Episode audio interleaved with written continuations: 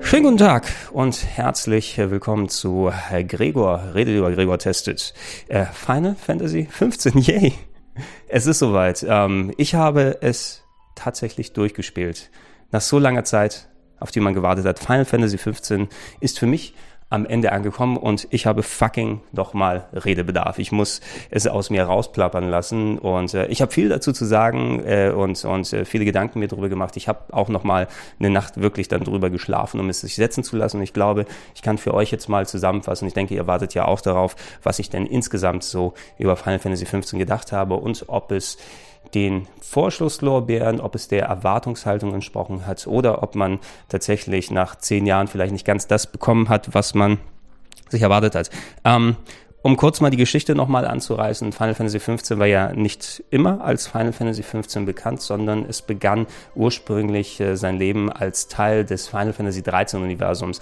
Ähm, als Mitte der 2000er sich ähm, Square Enix damals entschloss, sozusagen ähm, die Final Fantasy Spiele, die großen zu, zu Franchises auszuarbeiten, ähm, zog das nach sich, dass es in einem Setting, in einer Welt, in einer Location, die nicht unbedingt miteinander Überschneidungen haben musste, aber dass da es diverse Spiele daraus gibt. Das haben wir gesehen zum Beispiel an diesem sogenannten Compendium of Final Fantasy VII, ja, wo auf einmal etliche Final Fantasy VII Spin-offs rausgekommen sind, wie, wie der Shooter Dirts of Cerberus oder das ziemlich gute Action-Adventure, dann ähm, Crisis Core auf der PSP oder ja gut, Action-RPG kann man sagen, von den vielen der Kingdom Hearts Macher damals mit gewesen oder auch also Handytitel wie Before Crisis, es gab den Film Advent Children.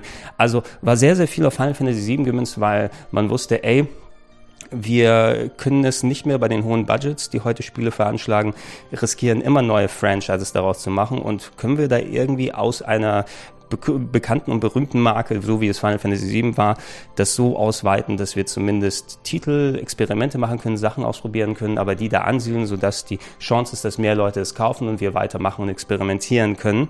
Ähm, hat ein bisschen den Nebeneffekt gehabt, dass leider so das, das Wasser der, der Innovation in neue Franchises Richtung abgegraben wurde. Ähm, Square Enix macht heute noch, äh, was die japanische Seite angeht, relativ ja, relativ häufig mal wieder ein bisschen was Neues oder, oder angepasstes. Man hat alleine im, im äh, diesem Jahr sowas wie I Am Setsuna ne, mit einem neuen Franchise gesehen, was nicht eben auf irgendetwas beruht. Aber man hat es häufiger eben dann doch mit Spin-offs und Sequels und so weiter zu tun. Und da passt auch eben das äh, Final Fantasy 15 rein oder wie wir es damals kannten, eben als Final Fantasy 13 Versus. Ähm, das Final Fantasy 13 Universum sollte etliche Titel umspannen. Das sogenannte Fabula Nova Crystallis wurde es genannt, neben dem Haupt Final Fantasy 13, was wir ja 2010 ähm, gesehen haben, nach, nach vielen, vielen Jahren Entwicklungszeit, sollte es noch das, das äh, actionigere Spin-off äh, Versus 13 geben mit neuen Hauptcharakteren, die nichts direkt mit den Leuten der Geschichte der, des ursprünglichen 13 zu tun hat, aber angesiedelt in der gleichen Welt, nur auf einem anderen Kontinent, weil da geht's ja auch richtig ab und da hat man auch einiges zu tun und einiges zu machen. Und ähm, in diesem Fabula Nova Crystallis sollte dann auch entsprechend das Game kommen, was wir ähm, heutzutage als Final Fantasy Type Zero kennen. Das sollte ursprünglich Final Fantasy Agito heißen, was dann auf Handys gewandert ist und dann auf die PSP wieder zurück. Also es sollte sehr, sehr, sehr viel sozusagen mit diesem Final Fantasy 13 Stempel drauf sein, weil die erwartet haben, Final Fantasy 13, das wird der Knaller, das wird richtig abgehen so ganz war es nicht. Ne? Final Fantasy 13 hat ja äh, viele Leute enttäuscht. Damals Top-Grafik, GAMP-System hat gut funktioniert, aber viele Leute sind A, nicht mit den Charakteren warm geworden und B, mit der sehr schlauchigen, über den größten Teil der Spiele Struktur des Games, die viel weggelassen hat vom Final Fantasy Spirit, so wie man es kannte. Letzten Endes gab es dieses, dieses, dieses Kompendium, dieses Fabula Nova Crystallis nicht in der Form, wie es angedacht war, aber es gab hier etliche Final Fantasy 13 Titel, es gab 13.2 und auch 13.3 genannt Lightning Returns, die von der Spielbarkeit wesentlich alles adaptiert haben, was der erste 13er gemacht hat und die Welt mehr geöffnet haben, auf andere Charaktere hingegangen sind. Gerade das letzte Lightning Returns war ja schon fast ein Open World Game, also hat es das also mit sich, äh, mit sich gebracht und, und Final Fantasy 13 ist dadurch bedient worden.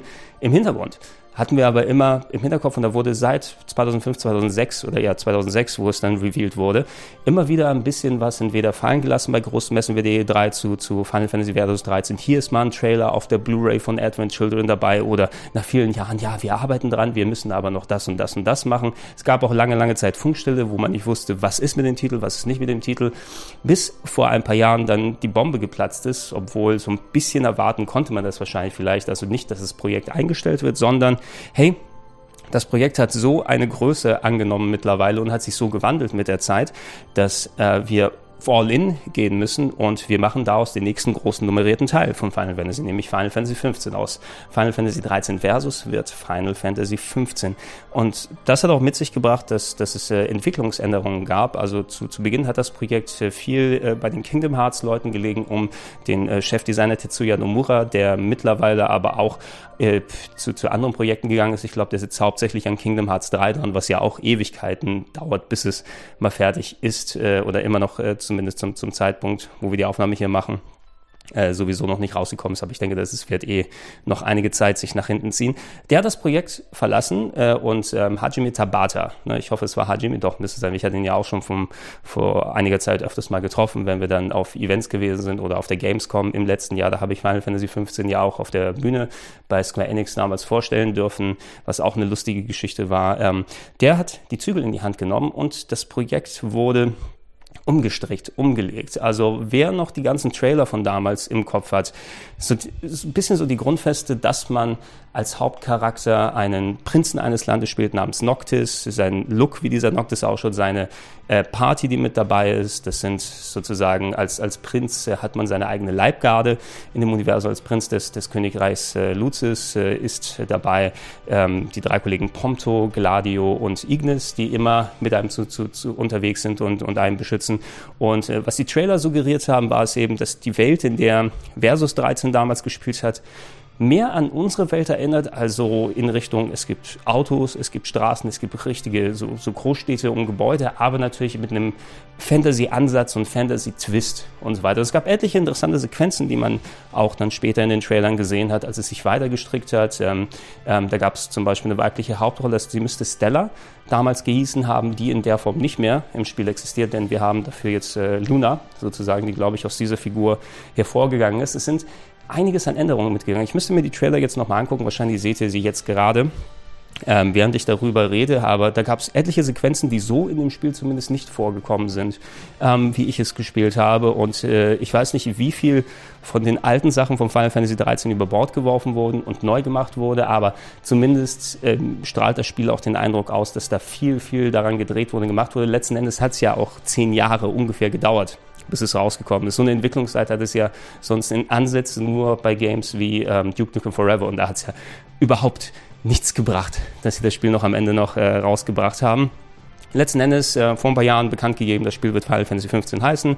Tabata ist als, als Chefentwickler dran, großes Team, bemüht sich viel daran zu schrauben, viel daran zu machen. Wir haben überraschenderweise, weil man ja das nicht unbedingt bei einem Final Fantasy so direkt erwarten kann, eine Demo bekommen namens Episode Daska. Ja, ich wollte immer Duskal sagen, aber jetzt habe ich innerhalb des Spieles gemerkt, die Region heißt Daska man schreibt es nur anders, wo man in, unterwegs ist, wo man bereits ein Jahr vorher ähm, für die Leute, die damals Type Zero sich gekauft haben, gab es das als Download-Code. Ich glaube, man müsste aber mittlerweile auch sonst einfacher an die Demo zum Download kommen. Die wurde ja auch nochmal abgedatet, wo man ähm, so ja reinschnuppern kann, für ein paar Stunden spielen kann in einem abgesteckten Gebiet der großen Open World, die das Game bieten soll. Soll man schon mal mit Noctis und seinen Kollegen unterwegs sein und äh, die typischen Sachen wie die Kämpfe, wie äh, die Hunts, also so die HU HUNTS, nicht der HANS, die, die ganzen äh, Jagdoptionen, die man da auf Monster haben kann, austesten kann, wie das Kampfsystem vernünftig funktioniert, ein paar Blicke in Story und Charaktere so ganz klein reinbekommen.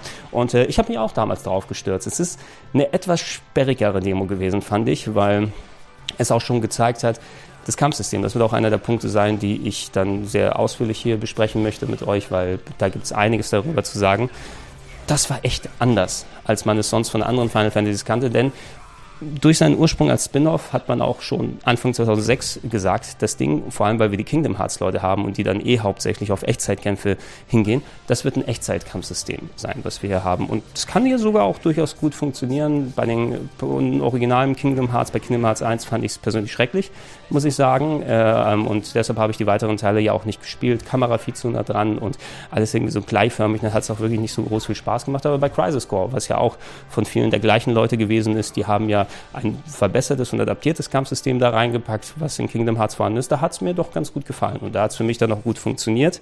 Ähm, Versus 13 respektive 15 trägt das dann eben noch weiter, dass man ein Echtzeit-Kampfsystem hat, aber es ist anders gewesen. Das hat man in der Episode Daska Demo schon gemerkt. Ähm, anscheinend äh, hat man versucht, äh, die, die, für die Leute, die nicht wirklich dann klassisch Final Fantasy Fans sind, die dann sagen, oh, rundenbasierte oder zumindest Active Time Battle Kampfsystem, wo man potenziell auch aus Menüs anwählt und Sachen anhalten kann. Das hat ja der zehnte Teil Anfang der 2000er als letzter richtig groß ausgetestet. Der 13er war ja auch ein komplett anderes Experiment oder der 12er, der fast schon an ein Offline-MMO erinnerte, die, die andere Sachen gemacht haben mit dem Kampfsystem.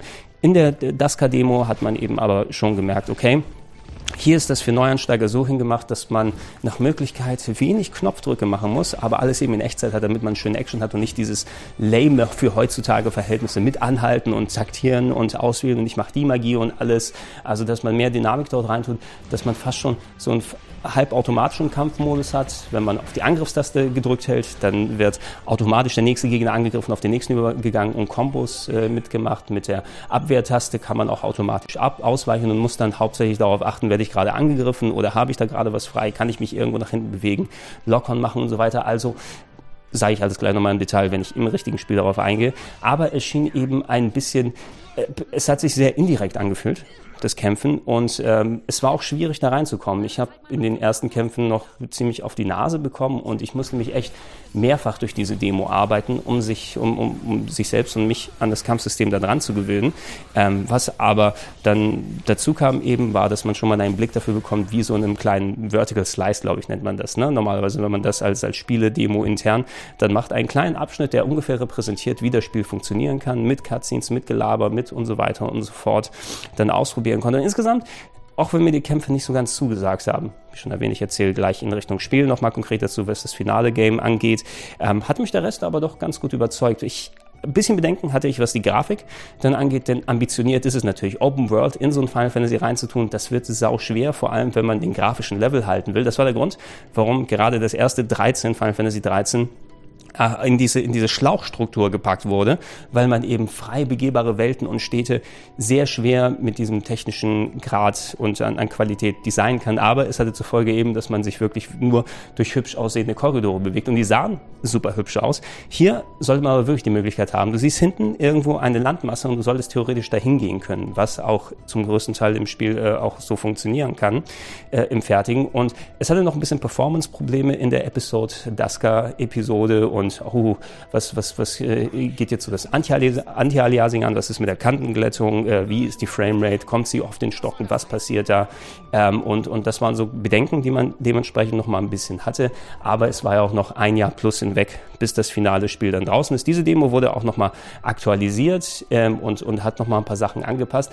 Square Enix hat die Demos vor allem auch dazu benutzt, Feedback mit reinzuholen. Und etliche Sachen, die in den Demos in der Episode Daska und später, da gab es noch diese Platinum-Demo, aber die ein bisschen eher als Tech-Demo angedacht war und man schon gesehen hat, wie sich das Kampfsystem bis dahin schon verändert hat. Aber es war mehr herumgucken und sich dann ein paar grafische Locations in Ruhe anschauen. Mit der bin ich auch nicht wirklich so richtig warm geworden, weil da war es eine halbe Stunde durchgehen und dann einen Kampf am Ende haben. Also da hat die Daska-Demo vorher schon wesentlich mehr äh, geboten hat aber zumindest nochmal versucht, die Brücke zu schlagen. Das war ja damals der, der große äh, Event äh, Uncovered, ne, zu dem wir ja auch bei Rocket Beans TV das große Special, die lange Final Fantasy Nacht äh, gemacht haben. Danach gab es im Anschluss direkt die, die Platinum-Demo zu spielen. Mir gefällt die, die Daska-Demo besser. Man hat da aber auch schon gesehen, dass ähm, das Feedback, was über die, die erste Demo reingekommen ist, wurde schon angepasst und gerade in Sachen Kampfsystem wurde noch mal ein bisschen weiter dran gedreht, wo man vorher noch äh, Kombos hatte mit verschiedenen Waffen, die in der Reihenfolge geschaltet waren, die man untereinander wechseln konnte, ähm, ist es jetzt gewechselt auf ein Überkreuz-Steuermenü, wo man einzelne Waffen auswählt, die verschieden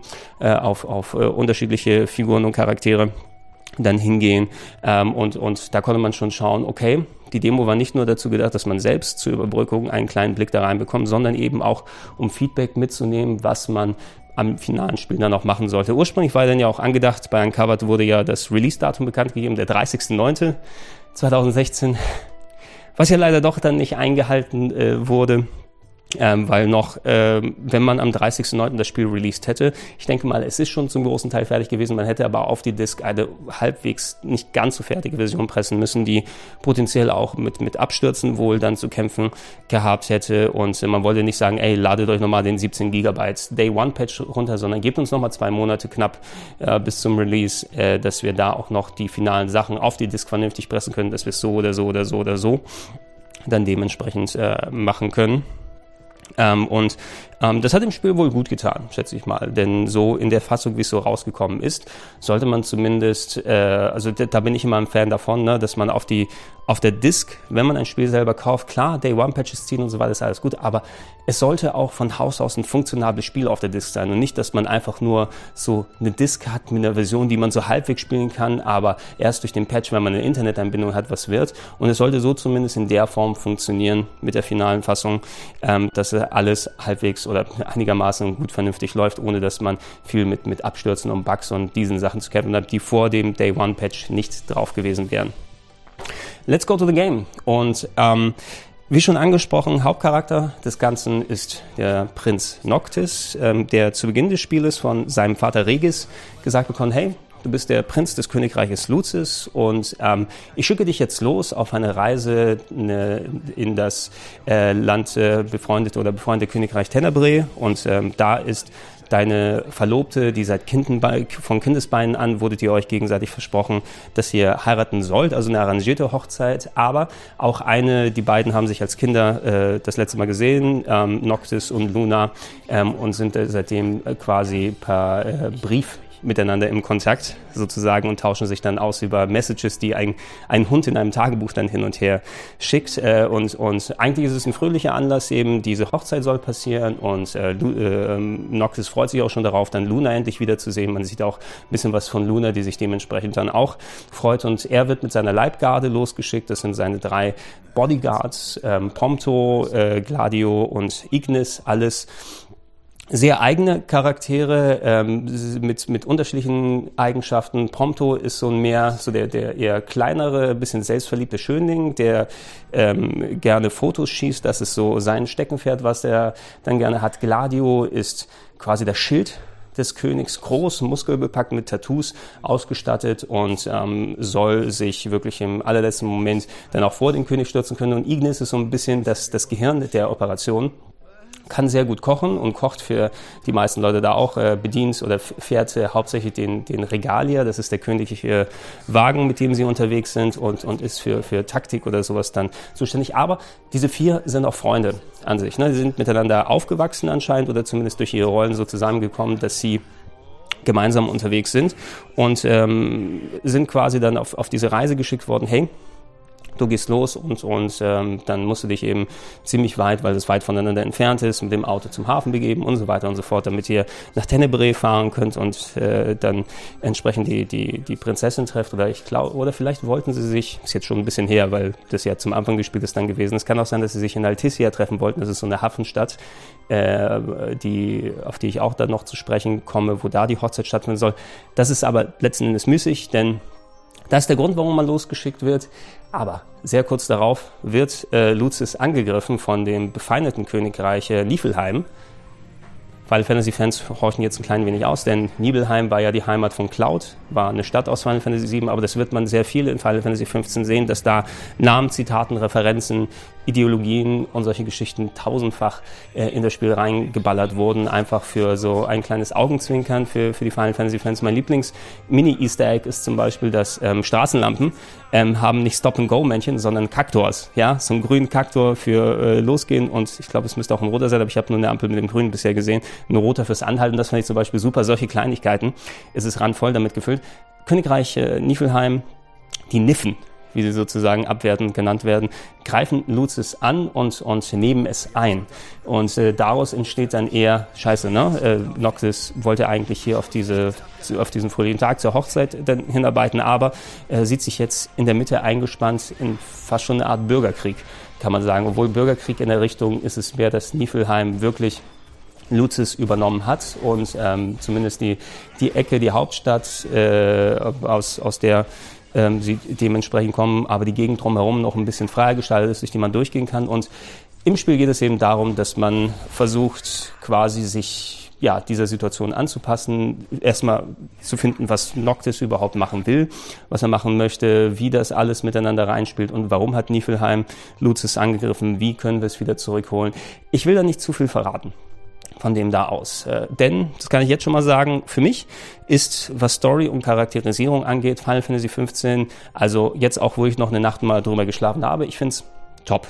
Also top in der Richtung her aus. Ähm, Final Fantasy kann gerne, was die Story angeht, sehr esoterisch, sehr selbstverliebt werden, sehr dann in sich in Ideologien verstricken, die so aufwendig gedacht sind, aber nicht durchgedacht sind, dass am Ende dann nicht so viel übrig bleibt. Final Fantasy 13 zum Beispiel hatte einiges an guten Ideen, aber man wurde zugeschissen, ja, Auf, obwohl es auch wieder so die klassische Final Fantasy Story war, von wegen Rebellion, Imperium gegen die, die Unterdrückten, was ja sich auch im Final Fantasy 15 so durchzieht, aber man wurde zugeschissen mit Begrifflichkeiten wie Lassie, Falsi, whatever, die man eigentlich nur kannte, wenn man in irgendwelchen Kompendien nachgelesen hat. Die Charaktere waren weird zusammengebaut, die, dass man sich nicht denen wirklich dann, dann, dann anschließen kann. Und eine Final Fantasy Story kann trotz dieses japanischen Überaufwands entweder gut bis sehr gut funktionieren. Final Fantasy VI ist ein Paradebeispiel dafür, wie geil das funktionieren kann. Und auch Final Fantasy VII was die Charaktere angeht und wie, wie die Figuren zusammengekommen sind. Alleine die, die ähm, Beziehung zwischen Cloud, Tifa und Aris, die sich durcharbeitet durch das ganze Spiel bis zu dem bestimmten Punkt, den ja alle schon groß kennen, den ich nochmal nicht extra dann erwähnen muss. Oder so ein Bösewicht wie, wie Sephiroth oder, oder ähm, Kefka. Der 6 und 7 sind so Paradebeispiele für das. Selbst wenn es ein bisschen aus dem Leim geht, wie Final Fantasy VIII, äh, was dann doch zerfällt zu einem, ab einem gewissen Part story technisch, ähm, hältst dich trotzdem eben dran, was die Charaktere angeht ähm, und auch der Neuner, auch spannend und interessant, der Zehner hatte mich damals wieder richtig gepackt und hat mich auch richtig berührt, muss ich äh, sagen. Also die, die ähm, Liebesgeschichte zwischen äh, Yuna und zwischen Tidus, die sich nach und nach im Laufe des Spieles aufbaut mit der Tragik, die wieder mit dabei ist, wie das am Ende dann zusammenkommt. Ähm, ich hatte Training im Auge damals, als ich das erste Mal Final Fantasy X durchgespielt habe, weil es einfach ein emotional auf eine Reise mitgenommen hat. Und diese Tränen, die, die gab es jetzt wieder. Das, das gebe ich auch unumwunden zu. Ähm, und äh, da sollte man auch äh, wirklich eigentlich das wirklich als positives Ding mitnehmen. Die Story und wie ich mich an die Charaktere gewöhnt habe, mit denen das Abenteuer erlebt habe, das ist echt wirklich emotional richtig, richtig packend. Und das habe ich in dem Grad nicht wirklich so erwartet in der Richtung. Ähm, Final Fantasy XV mag an der Oberfläche eine Geschichte sein, wo es um diese Rebellion und, und diesen Konflikt dieser, dieser Königreiche geht. Aber im Grunde ist es eine Geschichte von Freundschaft. Es ist eine Geschichte über Freundschaft. Es ist ein Roadmovie, wo man, äh, und im wahrsten Sinne des Wortes, ne, wo man dann ein, ein, eine lange Reise angeht, hier tatsächlich über Autobahnen, mitten im Auto. Zwar geht man hier nochmal da im Kreis und besucht andere Örtlichkeiten und so weiter, aber es ist ein langer Weg, den man hinter sich bringt. Und das ist auch der Weg quasi, wie sich die Freundschaft dieser vier äh, Charaktere zwischen Noctis, Prompto, Gladio und Ignis, ähm, wie sie wächst, wie sie sich auslebt, wie sie sich verändert, wie sie stärker wird, wie sie zusammengeführt wird. Und äh, da nochmal mit rein, also nicht natürlich dazu vergessen, auch die Beziehung, die nicht in diese Freundschaft mit reingeht, wie das zwischen Noctis äh, und Luna.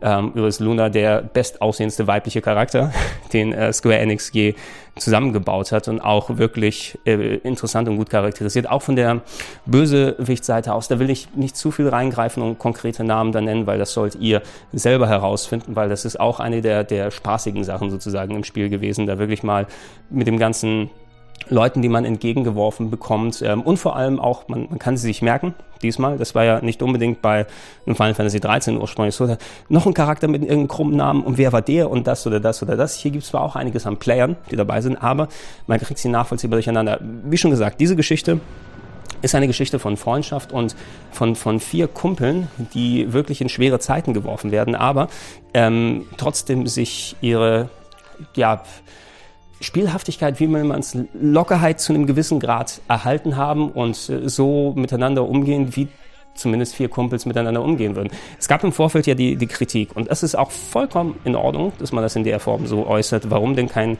weiblicher Hauptcharakter mit dabei ist in der Party, der ständig mit dabei ist. Die Entwickler haben dann gesagt, die Geschichte, wie wir sie erzählen wollen, funktioniert wirklich nur, wenn wir vier männliche Hauptcharaktere haben und ähm, wenn man mal selbst Hand daran gelegt hat, wird man merken, das geht wirklich nur so. Sie haben absolut recht gehabt. Ein weiblicher Hauptcharakter, der ständig bei der Party mit dabei wäre, hätte das Gefüge ähm, das Gefüge, wie die Story aufgewirkt, was, was, was es dann, dann zeigen möchte, hätte es auseinandergehauen, weil ja auch immer dann die, ähm, der Ansatz von Romanze ein klein wenig reinhängen kann. Und diese Romanze ist im Spiel vorhanden. Es, ist, es sind Luna und Noctis eben, die auf, auf einer anderen Ebene noch parallel abläuft. Aber diese Geschichte der Freundschaft zwischen den Vieren, die auch ähm, ich will nicht sagen schleichend, weil man sieht es ja schon direkt, aber die einen richtig dann übermannt im Laufe des Spieles, weil man konkret äh, wirklich immer Interaktion mit den Jungs hat. Ähm, jeder, jeder Satz, alles, was man im Spiel von äh, mitbekommt, ist äh, mit Sprachausgabe versehen.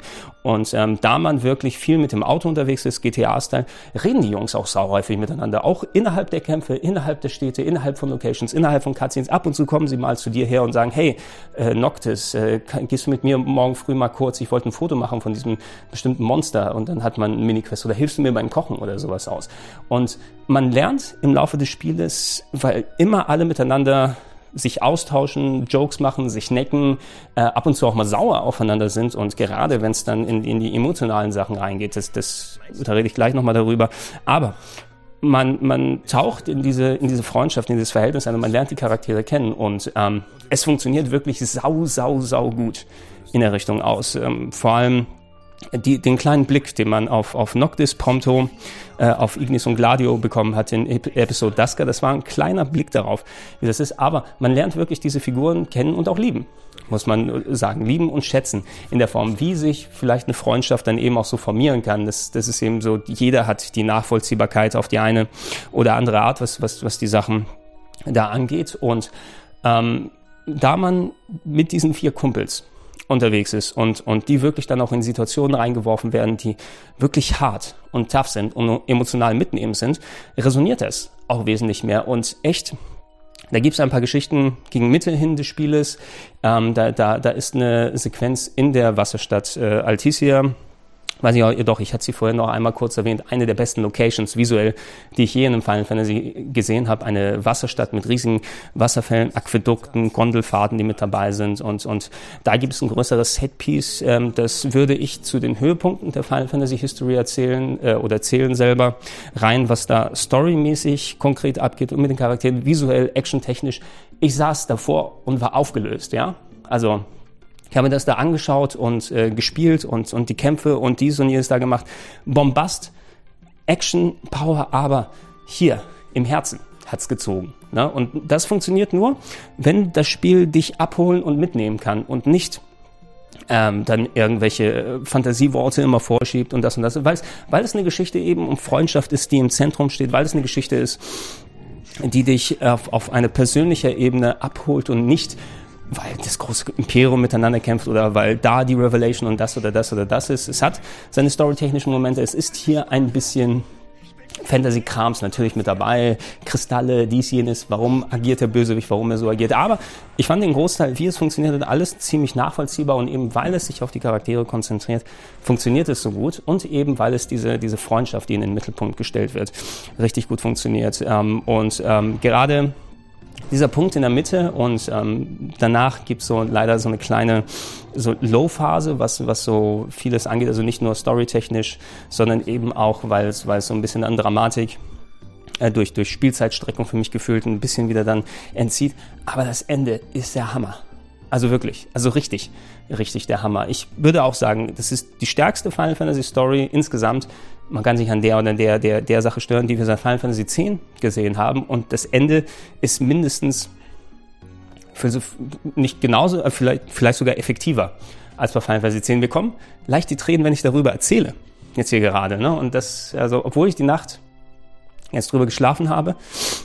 Aber es, es nimmt einen trotzdem nochmal mit. Ne? Und das passiert nur, ähm, wenn, wenn das Spiel oder die, die Geschichte, die innerhalb des Spieles erzählt, wenn du mit den Charakteren wirklich vertraut und warm geworden bist und sie ins Herz geschlossen hast. Und das hat das hat's geschafft. Also, ich hätte es nicht erwartet, dass es in der Form passiert. Ähm, gerade bei dem Spiel Final Fantasy XV, obwohl da immer ein klein bisschen Grundvertrauen da ist. Aber mich hat's wirklich richtig, richtig gepackt und ähm, schleichend zuerst. Also ich habe es wirklich innerhalb kurzer Zeit gespielt, aber sobald man dann in den Sequenzen da ist und es richtig dann abgeht, es hat mich emotional gepackt und ich habe Rotz und Wasser geheult, ja, an vielen Stellen da. Und, und äh, ich denke mal, ich bin nicht der Einzige, dem es so gehen wird, denn ein echt richtig guten Job haben die, die, die Story-Menschen dann damit gemacht. Vor allem, da möchte ich auch mit reinschließen, ich habe das Spiel komplett auf Deutsch gespielt. Ja, man kann Sprachausgabe diesmal wählen, äh, Englisch, Japanisch, Französisch und Deutsch, Textsprache auch und ich hatte die, Jap äh, die japanische jetzt persönlich nicht ausprobiert. Man weiß ja, wie ungefähr das an sich anhören kann. Also Puristen können da gern drauf hingehen. Und auch die englische ist bestimmt super. Die hatte ich kurz bei der Episode Dusker dann gehört. Aber die deutsche Synchro ist top. Die ist richtig, richtig, richtig gut.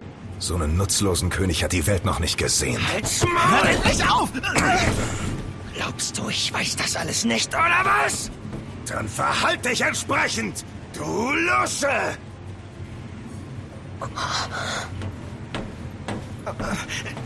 Nockt, lass ihn! Ich weiß nicht, ob es den gleichen Effekt gehabt hätte, wenn ich es auf Japanisch zum Beispiel gespielt hätte. Ne? Weil die ähm, Charaktere, die Sprecher sind durchweg gut besetzt, also gerade in den Hauptfiguren, der für Jungs Noctis, der Bösewicht, der mit dabei ist, der doch ein, eine gewisse andere Art hat zu sprechen, Luna ähm, als wichtige Figuren, aber auch in den kleinen Nebenfiguren. Also es ist eigentlich wirklich alles sehr gut gesprochen und auch entsprechend übersetzt und, und ähm, hat wirklich dazu geholfen, dass ich mich emotional in die Charaktere da auch reinversetzen kann. Es gibt eine Handvoll Stimmen. Ähm, Sydney, die Automechanikerin, die wir ja alle kennen, hat eine für mich etwas gefühlt zu alte und, und ich weiß nicht, tiefe Stimme, aber zumindest sehr, sehr markante Stimme bekommen, die sich für mich nicht so anhört, als ob sie aus so einem Körper wie dem von Cindy, dann äh, Sydney, heißt sie ja im Deutschen, äh, herauskommt. Hey, ihr Jungs seid doch zum ersten Mal hier, oder? Ich gebe euch eine Karte, damit ihr die Gegend erkunden könnt. Ähm, aber ansonsten, ey Leute, spielt's auf Deutsch. Ja, ich kann mich echt nicht beschweren mit dem, was sie da angestellt haben. Und äh, die haben einen richtig guten Job gemacht, was eben Charakterisierung, das oder das oder das angeht und und wie es letzten Endes zusammenkommt. Alleine wegen der Story sollte man es schon durchgespielt haben. Für mich eine der der Lieblingsriegen die ich in Final Fantasy hatte und vielleicht sogar eben meine Lieblingsstory. Ähm, ich muss es dann eben nochmal weiter sacken lassen. Ähm, für mich ist es ein Top-5-Titel, Top-4-Titel sogar mit, mit äh, alleine deswegen mit ähm, 7, 6 und 10 gemeinsam, was, was die Geschichten angeht. Und ähm, das ist toll, dass sie es gerade auf diese Form zusammengebracht haben, dass es so funktioniert. Da gibt es aber natürlich auch ein paar Sachen, die nicht ganz so gut funktionieren innerhalb des Spieles. Ein paar Sachen, die gut laufen, ein paar Sachen, die nicht so gut laufen. Strukturell hat das Game ein bisschen Pacing-Probleme, finde ich persönlich. Ähm, der Großteil des Spieles, vor allem in der ersten Hälfte, hat diesen Open-World-Charakter. NOS, äh, nee, EOS. EOS heißt die Welt, in der man unterwegs ist, in der der Part spielt, dann mit den Königreichen hier Luzis und Niflheim und Tenebrae und wie sie alle heißen. Ähm, und ähm, der ist sehr, sehr weitläufig. Also es ist ein ganz großes Gebiet, mehrere Quadratkilometer durchsetzt von Straßen, von kleinen Mini-Örtlichkeiten. Bedeutet ein Haus, wo drei Leute davor stehen und eine Tankstelle meist, wo man kurz anhalten kann. Aber eben auch sehr vielen Eigenheiten. Habitat für Chocobos ist vorhanden. Ähm, es gibt eine Location, die hauptsächlich vom bergigen Magma-Gebiet dann steht. Also es ist sehr, sehr viel Varianz und Aufwand reingebaut. Ein kleines Hafengebiet und so weiter. Und ähm, innerhalb der ersten Spielehälfte ist man da hauptsächlich hauptsächlich unterwegs und hat nicht nur storymäßig Aufträge zu erledigen, sondern kann super viel Sidequesten dann, ja. Man bekommt Aufträge wie, ähm, du kannst Monster erledigen, erledige diese Monster in der Gegend und hol die Experience Points ab, ähm, mach diese Botengänge, oh, wir haben da so ein kleines Mini-Ding, wo es darum geht, Essen zu kochen und so weiter und so fort. Es gibt eine ziemlich große Varianz. Natürlich geht viel davon hinaus, begebe, begebe dich zu Punkt X, erledige Aufgabe Y, die oft damit einhergeht, Monster zu killen und kehre wieder zurück, um dir deine Belohnung dann abzuholen. Aber es ist wirklich randvoll gestopft mit vielen Sachen, die dich ablenken können vom eigentlichen Spielgeschehen. Und das haben sie wirklich ganz, ganz cool gemacht. Also mir gefällt der Open World Aspekt der Charakter. Man ist sehr, sehr viel mit dem Auto unterwegs und ich habe leider erst ein bisschen später gemerkt, dass man äh, eine Quick Travel Funktion hat in der Form. Man kann zwar Ignis das Auto fahren lassen, aber oft hat man zum Beispiel mehrere Minuten Fahrzeit, wenn es von einer Location zur anderen geht und man kann nicht sozusagen auf den Knopf drücken und sagen, direkt überspringe die Fahrt. Was man aber machen kann, ist, sobald man eine Location oder einen Ort entdeckt man hat, wo man pennen kann, der als Siedlung gilt, ähm, kann man ein paar Menükarte, wenn man sich im Auto befindet, direkt hinspringen und hinladen lassen. Das habe ich aber leider erst mal ein bisschen später gemerkt. Deshalb bin ich viel selber rumgefahren und habe teilweise dann den, den Autopiloten eingestellt und äh, habe mich dann kurz daneben gesetzt und gelesen, was im Internet gerade aktuelles los war ähm, äh, und, und hatte die Gelegenheit, so die, die Vista und alles so in mich aufzusaugen. Aber zum Glück hat man, vielleicht hat es aber auch ganz gut gepasst, dass ich später die Quick Travel Funktion benutzt habe, weil so konnte ich die Atmosphäre in mich aufgehen lassen. Es macht Spaß ja, die Quest-Sachen zu erledigen, das da mitzunehmen. Und ähm, ich habe mich versucht, jetzt hauptsächlich zwar ein bisschen mehr auf die Story-Quests zu konzentrieren, die natürlich einen innerhalb der Locations finden, aber ab und zu, man, man kommt nicht umhin, dann zu sagen, oh, ich rede nochmal mit dem Charakter und der hat mir den Quest aufgegeben, oh ja, ich muss für die Forschung Frösche einsammeln, äh, damit äh, geschaut wird, was mit der Wetterveränderung dann mit sich hat. Man nimmt sowas mit und macht es und ist schon dann auf einmal auf dem Track macht andere Geschichten, wo man versucht, Sachen dann mit zurückzuholen. Manche dieser Quest-Geschichten funktionieren nicht immer perfekt. Was ich nicht gemocht habe, war, wenn man so Suchgeschichten hatte, wo es hieß, oh, in einem abgesteckten Areal befinden sich äh, irgendwie drei Steine, die man erst sieht, wenn man ganz, ganz nah dran ist. Und dann gehe ich zu dem Ding hin und weiß jetzt, scheiße, jetzt laufe ich fünf Minuten um Steine drumherum und gucke, dass ich dann noch irgendwelche blinkenden Sachen auf dem Brunnen finde. Das hat mich genervt. Und ein paar dieser Jagden, die da sind, wo es heißt, exterminiere die Monster, die sind an der Location. Die sind manchmal, obwohl ich die Bedingungen erfüllt habe, geh zur Nacht hin äh, in diese Location und dann such mal, die sind nicht gespawnt. No? Und ich konnte die dann nicht direkt angehen. Also es kann auch sein eben, dass es in der Form noch einer der frühen Bugs oder sowas gewesen ist äh, und dann dementsprechend ausgemerzt ist. Aber es hat mir so ein kleines bisschen an den Hans, äh, weil das zwei, drei Mal passiert war und ich in einem größeren abgesteckten Gebiet herumgelaufen bin. Vielleicht was aber auch die eigene Blödheit, dass ich sie nicht gefunden habe. Das hat in der Richtung genervt. Ne? Aber man muss ja auch nicht alle Geschichten machen und äh, man hat die Option, dann auch äh, viele verschiedene Questlinien freizuschalten von den Questgebern, wenn man über Sydney das macht. Zum Beispiel sind das Quests, die hauptsächlich mit dem Auto zu tun haben, die dein Auto verbessern. Ähm, ich habe es jetzt nicht im Spielablauf bisher geschafft, das muss ich jetzt im Nachhinein dann machen. Man hat ja in den frühen Cutscenes gesehen, dass das Auto fliegen kann. Das habe ich jetzt nicht hinbekommen, weil ich glaube, die Questlinie, die ich finalisieren muss, da bin ich noch ein bisschen zu schwach dafür. Die ist äh, optionaler Content und ähm, schwieriger als das Endgame des Spieles. Ähm, und äh, da muss ich, glaube ich, also noch hinarbeiten. Und ich schätze mal, dass es in der Richtung dann die Freischaltung kommt. Aber abgesehen davon, man bekommt da echt viel zu tun und Zeug dann anzustellen. Das Spiel selbst, ab Spielmitte ungefähr, drängt aber dann ein auf geradere Pfade. Sobald man in der Wasserstadt Alticia ankommt, die eben da dieses angesprochene Ereignis da hat äh, und, und äh, das auch wirklich emotional dann drangeht, ab dann ist tatsächlich, man muss schon fast leider sagen, Schlauch angesagt. Ja, aber jetzt nicht rebellieren und ausspringen und sagen, oh Gott, was, jetzt haben sie es umgedreht wie bei Final Fantasy 13. Da gab es vorher den Schlauch und nachher die Open World, wo man herumgelaufen ist gegen Mitte, Ende des Spieles. Hier ist es anderes, die, andersherum, die erste Hälfte des Spieles ist groß Open World, wo man viele Sachen erledigen kann.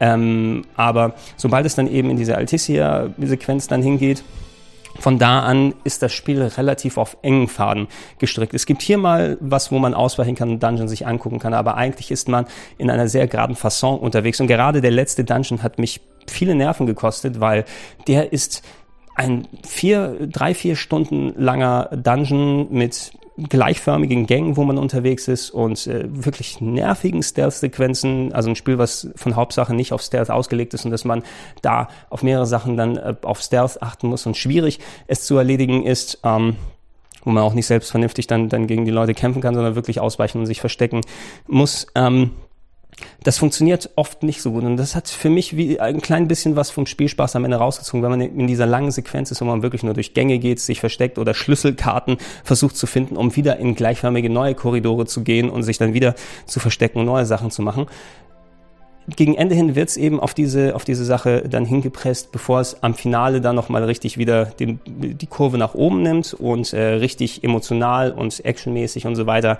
da reinhaut. Aber man ist eben mindestens ab der zweiten Hälfte oder dem letzten Spieldrittel gerade unterwegs auf einem Weg bis zum Ende hin. Und damit muss man eben zurechtkommen, nachdem dieses Open-World-Gefühl vorher da gewesen ist. Die Entwickler haben sich einen Kniff erlaubt, weil storymäßig so viele Sachen passieren, die es einem nicht ermöglichen, eigentlich in diese Open-World wieder zurückzukehren. Aber man kann danach ähm, durch den Kniff eben storytechnisch in die Vergangenheit zurückreisen. Ähm, und äh, in der Open World weiter herum äh, schlawinern und Sachen erledigen und diese Sachen aber wieder mitnehmen in den aktuellen Storyzeiten und damit der Geschichte weitermachen. Also ähm, werdet ihr auch die Möglichkeit haben, storytechnisch sozusagen mal kurz Pause zu machen und sagen, oh, ich habe von dem schlauchigen Part gegen Ende hin genug und das zieht sich für mich jetzt ein kleines bisschen. Ich gehe wieder zurück und quest ein wenig, was ich auch häufiger gemacht habe, um auch ähm, ein paar Sachen dann aufzuleveln und, und mitzunehmen und Sachen mitzuholen. Das ist wichtig was mit drin ist, ist nicht der schönste Kniff, sagen wir es mal so, weil äh, dann so, okay, dann müssen wir Zeitreise, die sonst nirgendwo drin vorkam innerhalb des Spieles und auch vielleicht etliche Probleme gelöst hätte, ähm, wenn man die irgendwie vorher employen konnte. Da wird sie aber als einfach nebenbei Punkt beim Schlafen angeboten. Müssen in der Zeit zurückreisen und dir den oder den Part angucken. Ähm, dass zumindest die Offenheit, also nicht, dass man dann das Gefühl hat, scheiße, jetzt ah, muss ich hier wieder zu, äh, weiter und kann nicht zurück und habe noch so noch kaum was erledigt. Ähm, habt keine Angst. Ja, treibt die Story voran, spielt es nach eurem Pacing, ihr könnt jederzeit zurück und das da machen. Ich hätte am Ende hin aber wirklich, oder zumindest im letzten Spieldrittel präferiert, wenn es nicht ganz so langgezogen wäre. Und ich hatte nichts gegen die paar schlauchigeren Parts, äh, weil es ja eine Abwechslung ist nach dem recht offenen, wie es dann äh, sich angefühlt hat im Hauptteil des Spieles. Ähm, aber es hätte ein bisschen gerafft sein können. Da mal eine Stunde wegmachen, da mal ein Stündchen das einkürzen. Da, man hätte den gleichen Effekt gehabt, was die Emotionalität und das Sackenlassen der Ereignisse, die man gesehen hat, mitnehmen kann und, und die Sachen weitertreiben und hätte das nicht unbedingt so machen müssen.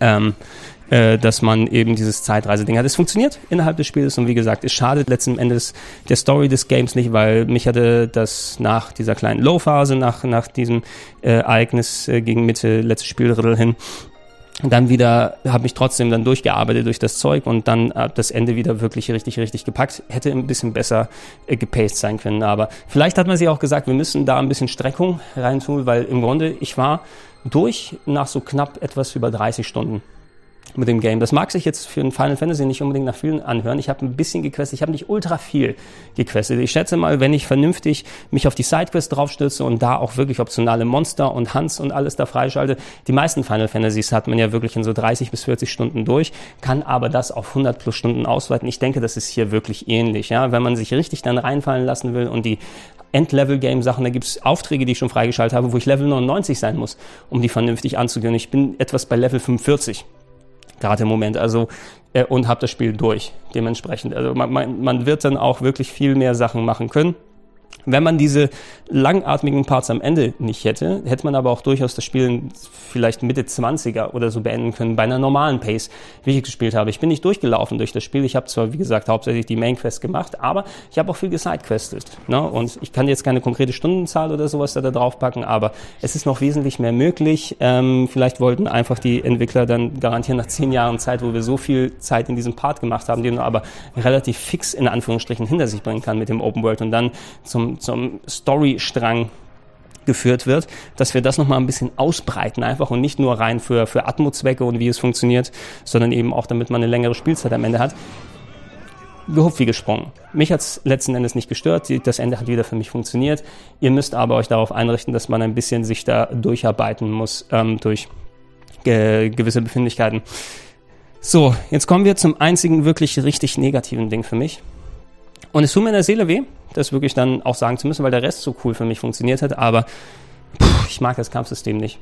Ich mag es nicht. Ne? Also man arrangiert sich damit, man hat Spaß, aber das, was sich ansatzweise in, in der Episode Daska gezeigt hat und in späteren Sachen, dieses Echtzeit mit ähm, Automatik, Angriff, umblocken und reagieren und so weiter, das funktioniert einfach nicht wirklich, leider, innerhalb des Spieles. Denn ähm, ich hatte zu keinem Zeitpunkt im Spiel, obwohl ich sau viele Kämpfe gemacht habe und versucht habe, ich habe die Tutorials zurückgemacht, am Anfang wird einem empfohlen, ein Kampftutorial zu machen, bevor man überhaupt ansatzweise die ersten Sekunden gesehen hat, weil die schon gewusst haben, ey, die Leute könnten sofort abgefuckt sein, wenn sie da hinkommen und gar nicht wissen, was dann hier so abgeht. Es versucht simpler zu sein, dieses Game, erreicht aber das genaue Gegenteil damit, denn ich habe mich, wie schon erwähnt, nie zu 100% gefühlt, als ob ich die Kontrolle über alles habe. Da alles so indirekt ist, ja, du hältst einen Knopf gedrückt zum Angreifen und dann agiert Noctis so, okay, das ist der nächste, der anvisiert ist und er macht hier so seine Kombos und ich kann da mal das Schwert switchen, aber muss auch gucken, ob ich dann irgendwie einen Ansatz sehe, ob der Gegner angreift, um die Ausweichtaste zu drücken. Ähm, sobald man nicht nur einen Gegner vor sich hat, beim einen wird es ja schon komplex genug. Ne? Sobald man aber in Situationen reingeworfen wird, wo mehrere Gegner da sind, und das ist recht häufig, plus die eigene Party, die noch mit rumhantiert, wird alles fast schon so ein wildes, wildes Transformer-artiges Gebrawle. Ja, Transformers filmmäßig. Es geht einiges Zeug ab, aber man, man realisiert nicht super viel, was da passiert. Vor allem, weil die Kamera dann auch anfängt, wild hin und her zu zuckeln. Wenn man draußen ist, ich habe so oft gehabt, dass ich in der Kamera automatisch, während ich angreife, dass ich so ein bisschen mitdreht, weil ich darauf konzentriert bin, anzugreifen äh, und, und zu blocken und die äh, Items zu benutzen und Schwerter zu wechseln und alles. Die Kamera schiebt sich auf einmal irgendwelche Büsche vor mich und ich erkenne nichts, was passiert. Ja, und ich muss dann manuell auf den Kamerastick gehen und das dementsprechend drehen. Man hat eine Funktion ausgebaut, äh, eingebaut, dass man ähm, angezeigt bekommt, oh, jetzt wäre es cool, in den nächsten paar Sekunden zu blocken, weil dann kannst du einen Parry-Move einstellen, weil ganz von hinten aus deinem toten Winkel kommt ein Gegner, den du nicht sehen kannst was man häufig benutzen muss, weil man einfach nicht sehen kann und vernünftig blocken kann, weil alles aus dem toten Winkel passiert, weil ja gerade alles so wild abgeht, wie es funktioniert. Es gibt einen Wartemodus, der eingebaut wurde, der aber für meine Verhältnisse überhaupt nicht so richtig funktioniert. Das Spiel hält automatisch an in den Echtzeitkämpfen, um dir dann zu sagen, oh, da ist eine potenzielle Gefahr für dich äh, und es zeigt so Sichtlinien wie bei Final Fantasy XII, aber die sind auf einmal da und ich bin eher gerade voll konzentriert gewesen, diesen Gegner anzugehen. Das Spiel hält an und ich muss mich umorientieren was, von welcher Stelle kommt was, was ist jetzt als Angriff gewertet ich war meist eher verwirrt, als dass es mir geholfen hat ähm, innerhalb der Kämpfe. Und vor allem hat dieses Auto erhalten, ich habe es so für zwei, drei Stunden gespielt, ich habe es danach wieder abgeschaltet, es hat meine Aktionen unterbrochen. Ja? Wenn ich dann irgendwelche Limit Breaks einsetzen möchte, oder besser gesagt, wenn man muss die L2-Taste gedrückt halten, um dann äh, bei entsprechend äh, Stellen äh, die, die äh, Espers, die Summons zu machen. Ramu hat man ja gesehen in der Episode Daska Demo. Und das wurde unterbrochen von dem Wait-Ding, dass ich meine Aktion nicht ausführen konnte. Und das hat mich fast den Kampf gekostet, dass ich das machen kann. Und, und deshalb habe ich es abgeschaltet dementsprechend, vor allem, weil man ja mit Druck auf der Item-Taste auf R2, um Items einzusetzen, ähm, die man entweder selbst benutzt oder das Spielgeschehen hält dann an und lässt die anderen dreien dann das Item benutzen, was man verwendet hat, wo man unterwegs ist. Das ist wesentlich effektiver, um das zu benutzen. Und hey, man kann nicht wirklich viel an der Kollegen-KI machen. Man hat so ein, ein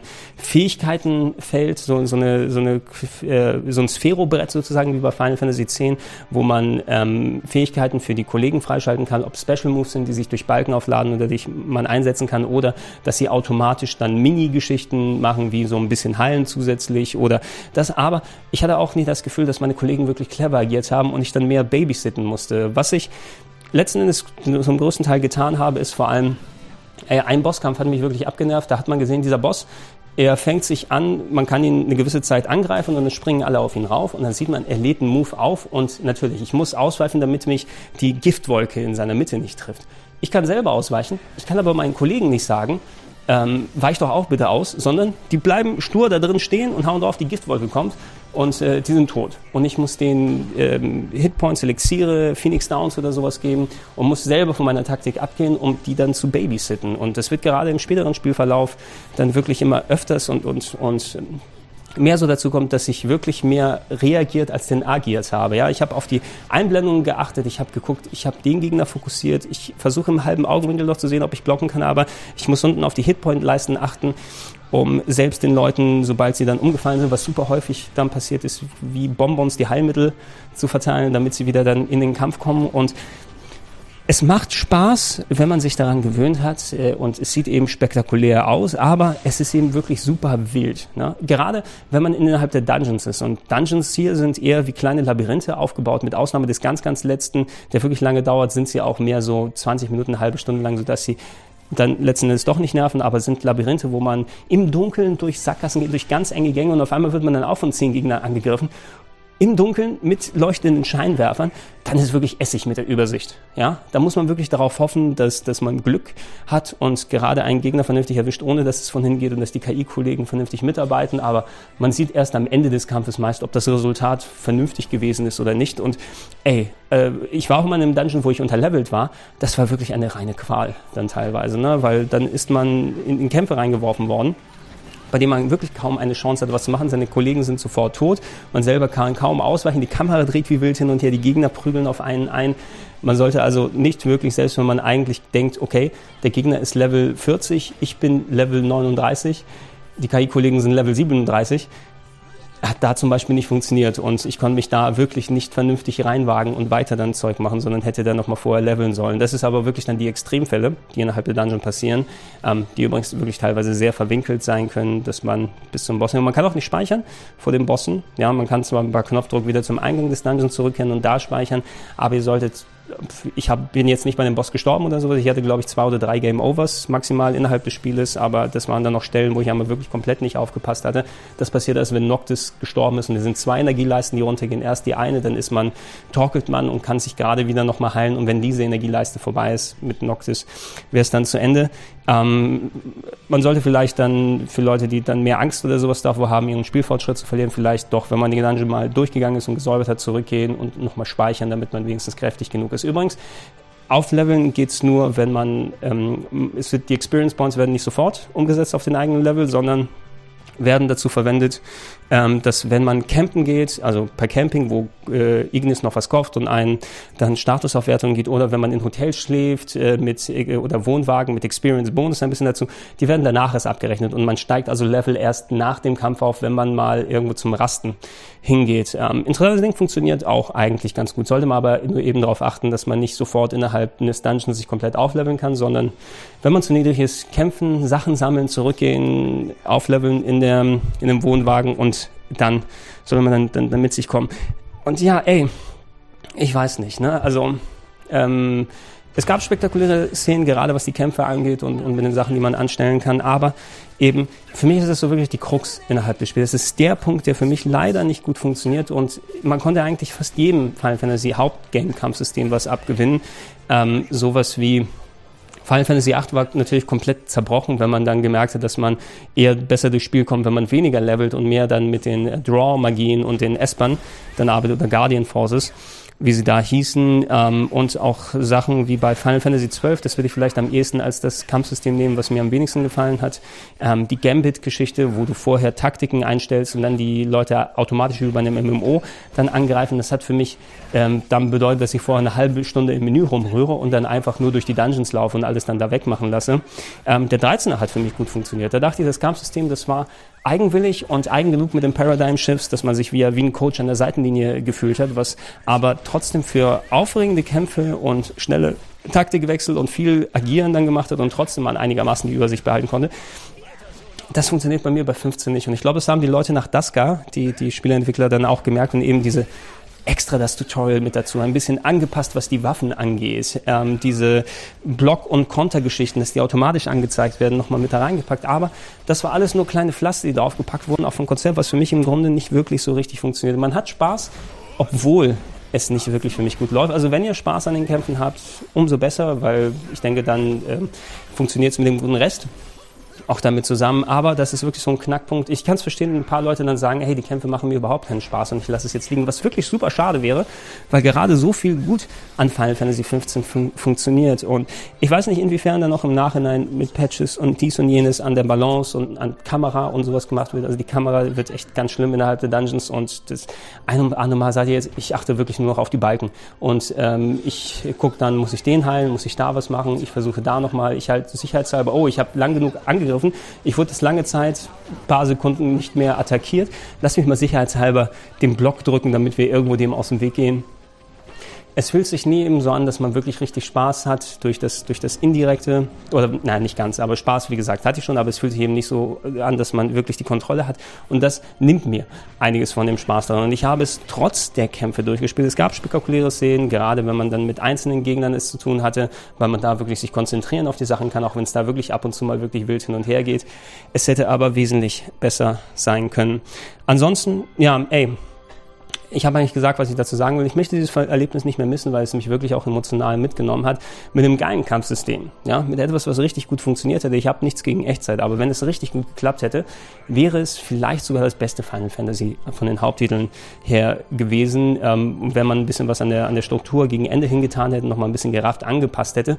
So muss man eben sagen, dass es für mich persönlich, ich kann mit den Schwächen zurechtkommen.